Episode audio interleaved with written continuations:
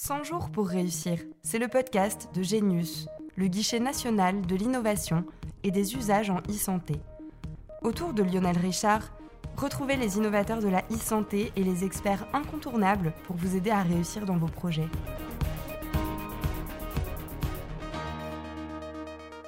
Bonjour à tous, vous écoutez 100 jours pour réussir, le podcast à destination des innovateurs et entrepreneurs dans le numérique en santé, mais aussi de toute personne curieuse de ce domaine.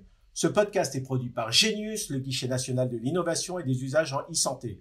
Pour ce 20e épisode, j'ai le plaisir et l'honneur de recevoir un invité exceptionnel, Dominique Pont, directeur général de la Clinique Pasteur de Toulouse et responsable ministériel au numérique en santé.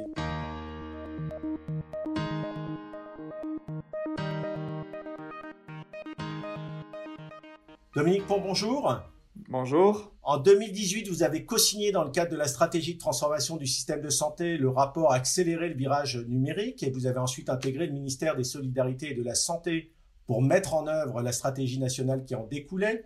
Pouvez-vous tout d'abord nous rappeler pourquoi il était indispensable de s'intéresser au numérique pour transformer notre système de santé et quelles ont été les grandes étapes de la mise en œuvre opérationnelle depuis 2018 le point de départ, euh, c'est un état des lieux que j'avais euh, traduit dans, le rapport qu'on avait fait avec Anne-Laure Coury en 2018 et qui disait en gros, ben, depuis 20 ans, moi qui suis sur le terrain, dans les mains dans le cambouis du réel du numérique en santé, c'est le bazar, quoi, depuis 20 ans. Par manque de volontarisme, de pragmatisme de l'État sur les sujets du numérique en santé, on a laissé fleurir des logiciels partout, chez les médecins, les hôpitaux, les EHPAD, les biologistes, les radiologues, sans cadre commun d'interopérabilité, sans règles très précises de sécurité. Et donc, le résultat, c'est que dans les parcours de soins, pour un professionnel de santé, le numérique n'a pas apporté euh, l'accès à l'information fluidifiée parce que les logiciels sont pas interopérables. Donc il y a une frustration de la part des professionnels de santé. Et ensuite, du côté des citoyens français, ces 20 dernières années, on n'a toujours pas été capable de, redonner aux Français leurs données de santé. Donc les données de monsieur et madame tout le monde, elles sont éclatées aux 80 chez la gynéco, le pharmacien, le biologiste, le radiologue, le médecin traitant. On n'a pas été capable de restituer de façon numérique euh, le carnet de santé à, tous les Français. Donc ce, ce, double échec, en fait, a, a initié euh, le, principe d'une feuille de route qui consistait en gros à dire l'État reprend la main, quoi. L'État reprend la main, refixe les règles, impose aux éditeurs de logiciels des normes d'interopérabilité. L'État reprend la main pour construire des infrastructures numériques socles euh, de base hein, qui permettent à tous les logiciels de communiquer dans un même cadre, donc euh, une identité nationale de santé, des annuaires RPPS étendus, des, messageries sécurisées, euh, des, serveurs de terminologie de santé euh, et euh, in fine aussi la plateforme Mon Espace Santé en disant ben, on met 2 milliards sur la table, nous l'État, pour que tous les logiciels de santé de France soient modifiés, soient mis aux normes et soient branchés sur les infrastructures publiques nationales pour que l'information numérisée de santé circule à la fois pour les professionnels de santé et pour les patients citoyens. Et c'est ça qu'on bosse, qu'on fait depuis trois ans dans une logique où j'ai jamais cru qu'il y aurait de, de mecs ou de nanas providentiels. J'ai toujours pensé qu'il fallait une dynamique collective. Et ce qui est, euh, je trouve, très beau dans cette aventure euh, très technique, au fond, de la feuille de route du numérique, c'est qu'on a, on a vraiment une union sacrée entre les industriels, les pouvoirs publics, les, les ordres des professionnels, les syndicats de professionnels, les, les associations de patients et même un comité citoyen pour dire bah, c'est plus possible, quoi. on ne peut pas en rester là en France. Et, c'est ça en gros le, les, les, étapes de la feuille de route avec bah, l'ouverture de mon espace santé euh, il y a 15 jours, voilà, donc qui était euh, une, une, une, des actions phares de, de la feuille de route. Justement, vous, vous l'avez mentionné à plusieurs reprises, mon espace santé, qui vient d'être lancé pour les citoyens français, euh, mais à, ce démarrage de cette étape euh, cruciale, en tout cas euh, importante de, la feuille de route, quel bilan vous tirez de ces trois années? Ah, c'était trop kiffant, quoi. trop bien que d'imaginer que, que, dans un rapport, voilà, j'ai posé le diagnostic et la vision en disant l'État va reprendre la main, l'État va faire des infrastructures, l'État va faire un espace numérique pour tous les Français de dire il y a trois ans et demi, on va le faire avant avril 2022 et c'est fait. C'est-à-dire toutes les actions imaginées dans le rapport, elles ont toutes été menées. Elles ont été menées pas que par l'État, elles ont été menées par un collectif de tout l'écosystème du numérique en santé en France.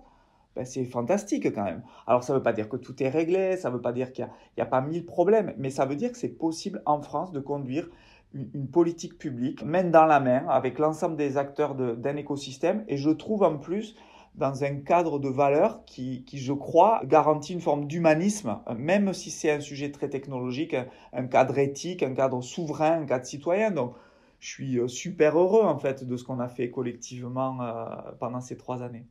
2022 est une année charnière, hein, vous l'avez mentionné pour, pour mon espace santé euh, notamment. Quelles vont être les grandes étapes de cette année et quels sont désormais les grands enjeux?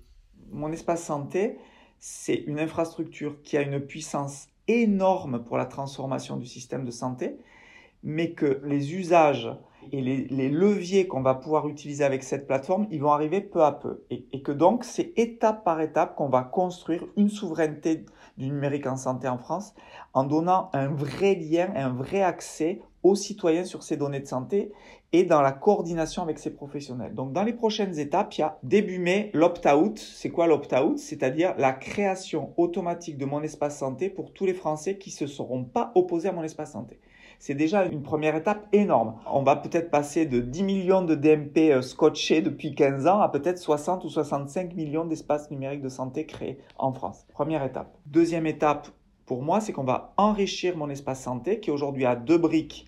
Un coffre-fort numérique de données de santé, qu'on appelle le dossier médical en gros, et une messagerie sécurisée. Et on va y adjoindre un agenda santé et un catalogue, un store d'applications numériques de santé développé par tout l'écosystème, les start-upers, les industriels, tout le monde, les hôpitaux, labellisés par l'État, mais qui vont enrichir de services en fait euh, mon espace santé. Étape de fin d'année clé, c'est le début de la réussite du programme Ségur. On devrait commencer à voir en fin d'année des déploiements de logiciels de santé aux normes chez les biologistes, les radiologues, les hôpitaux, les médecins de ville, et donc avec des alimentations automatiques de données de santé dans mon espace santé. Donc pour moi, les prochaines étapes, c'est trois majeures. Ensuite, il y a toute une feuille de route d'évolution fonctionnelle, rajouter un carnet de santé de l'enfant, un carnet de vaccination, etc. Mais les points clés, je vous les ai donnés. Et les enjeux, du coup, une fois qu'on a ces étapes Développer les usages, c'est le, plus grand enjeu euh, dans les, dans les mois à venir? Pour moi, le, le, le premier enjeu, c'est la collection des datas. C'est d'abord, comment dire, pas se disperser, pas trop fantasmer, être humble, pragmatique, avancer pas à pas et dire la première étape, c'est collecter les données, qu'on ait enfin les données accessibles à un endroit avec une gestion des consentements par le patient. Il faut vraiment pas qu'on se disperse et, donc, il faudra mobiliser tout le monde. Il va falloir mettre la pression un peu à tout le monde, aux éditeurs, aux professionnels, aux établissements. Ça, c'est la première étape. Et ça, pour moi, c'est d'abord l'enjeu de l'année 2022. Euh, Je dirais les, les premiers cas d'usage un peu fins, de préhospitalisation, euh, de parcours de soins coordonnés, etc. Je le verrai plutôt dans le courant du premier semestre 2023 où là, on va vraiment travailler sur les cas d'usage. Mais je pense qu'il ne faut pas faire l'erreur qu'on fait chaque fois, c'est-à-dire de fantasmer et ensuite d'être frustré parce qu'on n'arrive pas à atteindre nos fantasmes. Humblement, voilà, comme dans une marche en montagne, on franchit une étape de plus et l'étape très grosse déjà à franchir, c'est la collecte des datas. Pour finir, Dominique Pont, euh, une question sur Genius, hein, donc le guichet national de l'innovation et des usages en e-santé. Et je rappelle que ce podcast 100 jours pour réussir est produit par la plateforme Genius. En quoi Genius contribue-t-il au, au, développement, au déploiement du numérique? Et pourquoi c'était important de mettre à disposition ce guichet pour les innovateurs et les entrepreneurs en santé? Ce qui est essentiel de, comprendre dans la vision qu'on porte euh, sur le numérique en santé en France, c'est que ce n'est pas le rôle de l'État de faire de l'innovation. Le rôle de l'État, c'est de fixer le cadre, c'est de fixer les plateformes socles, un petit peu comme dans une ville où l'État écrit le code d'urbanisme et construit euh, les routes, les ponts. C'est pas l'État qui fait les buildings, qui fait les maisons.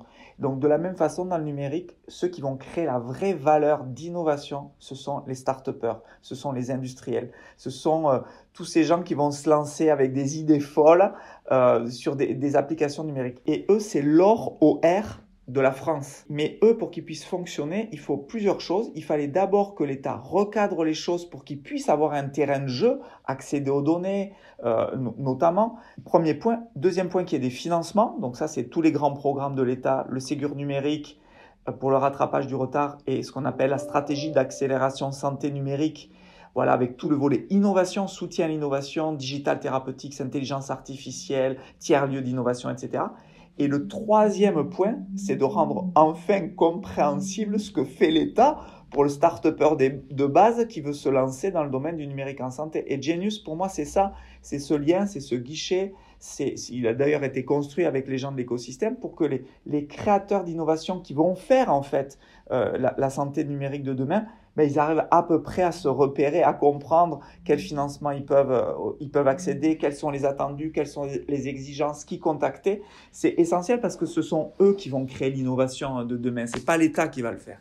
Merci beaucoup Dominique Pont, euh, merci pour tous ces éléments. Effectivement, à bientôt dans, dans le cadre des nombreux événements organisés partout en France et notamment dans le cadre euh, de la stratégie d'accélération de la santé numérique que vous avez mentionné euh, tout à l'heure. Notre épisode touche à sa fin. Merci de nous avoir écoutés. Euh, merci encore à notre invité pour sa disponibilité. N'hésitez pas à vous abonner euh, au podcast sur les plateformes d'écoute. Nous vous donnons rendez-vous très bientôt pour un nouvel épisode de 100 jours pour réussir. Celles et ceux qui font la e-santé d'aujourd'hui et de demain sont sur le podcast de Genius. Et toutes les solutions pour réussir sont sur genius.isanté.gouv.fr.